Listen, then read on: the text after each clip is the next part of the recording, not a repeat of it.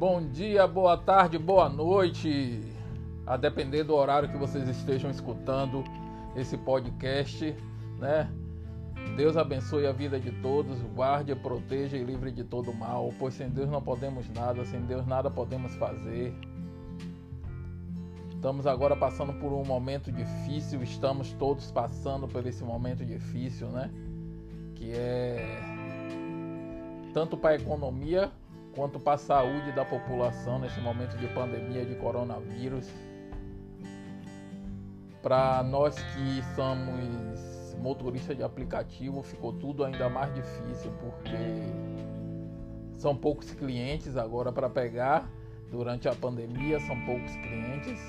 Às vezes, quando chega a noite, que dá 6 horas da noite, desaparece todos os clientes e é pouco dinheiro que a gente está fazendo. Então, por isso não está nem valendo a pena estar tá rodando todos os dias. Além disso, tem os riscos dos assaltos, né? Que é muito assalto que rola, é muito ladrão. Um dia desse mesmo eu entrei em, um, em uma rua e de manhã cedo, 6 horas da manhã, e houve uma tentativa de assalto comigo.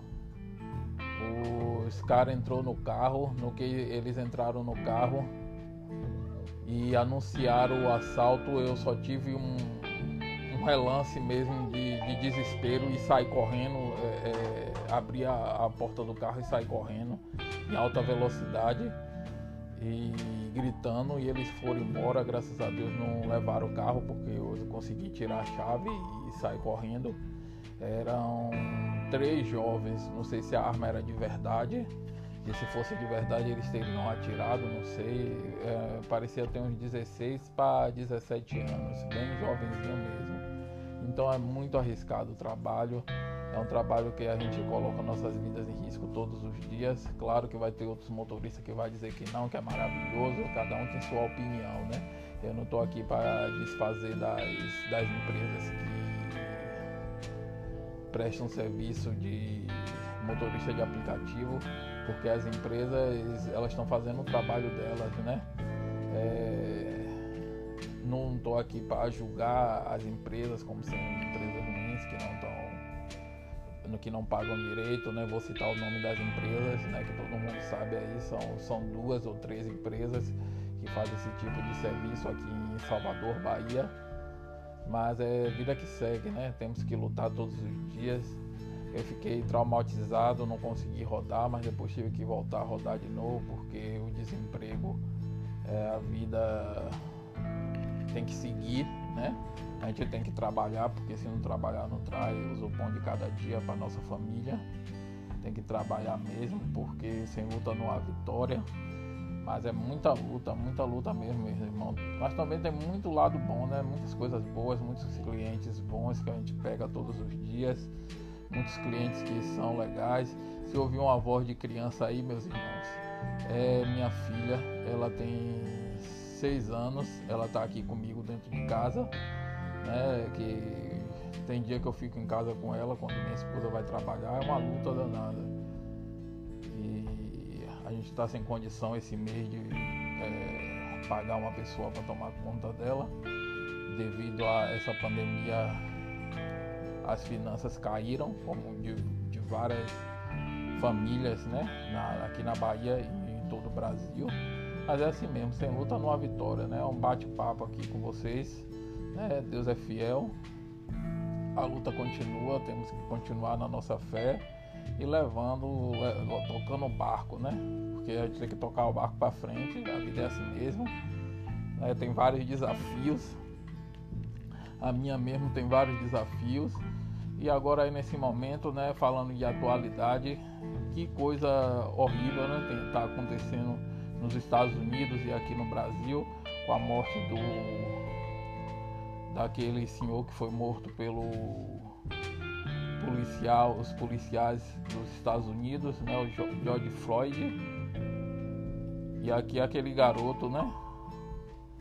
Mas é complicado, é complicado. Eu mesmo sou negro e sei as dificuldades que é pra gente que é negro, principalmente aqui na cidade que nossa cidade que é de Salvador, que é quase 80% de negros aqui na cidade e é um desafio para cada um de nós que é negro, porque para trabalho, no dia a dia, é muito preconceito. Não estou dizendo que não estou aqui me vitimizando, que eu não sou vítima de nada, nem se fazendo de vítima, nem de coitado, porque eu não sou coitado em nada. Em tudo a gente tem que ter fé em Deus e tocar o barco. Eu não sou melhor do que ninguém, nem sou coitado, nem, nem tô de, de mimimi, mas que o negro passa muitos perrengues, muitas dificuldades passa. Eu mesmo já passei uma dentro de uma delicatessen, eu entrei dentro dessa delicatessen e sem querer eu me esbarrei com, com uma senhora branca e ela esse, eh, foi essa delicatessen eh, em um bairro nobre aqui de Salvador. Ela isso daqui está muito mal frequentado, agora até marginal está frequentando esse tipo de lugar, me chamou de marginal.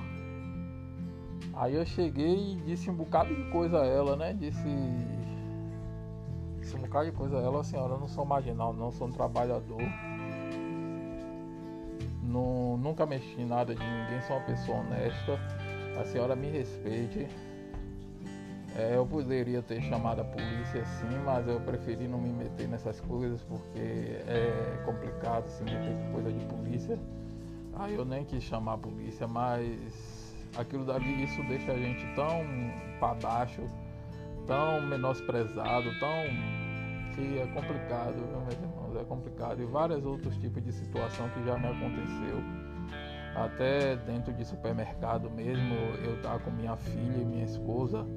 E para não tirar minha filha do, do carro, que ela estava dormindo, ela ainda estava pequena, para não tirar ela do carro, aí a gente deixou ela dormindo e na, na cadeirinha.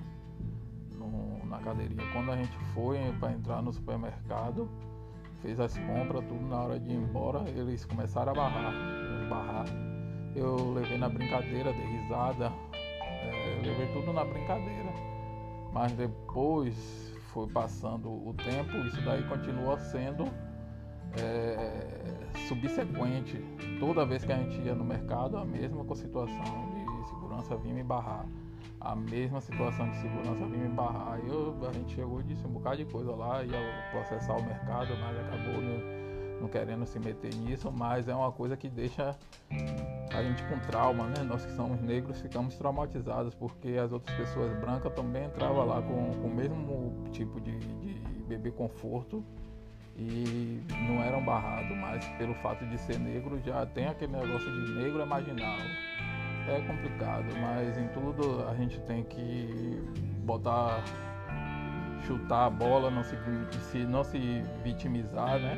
E continuar na luta. Mas é complicado, é difícil.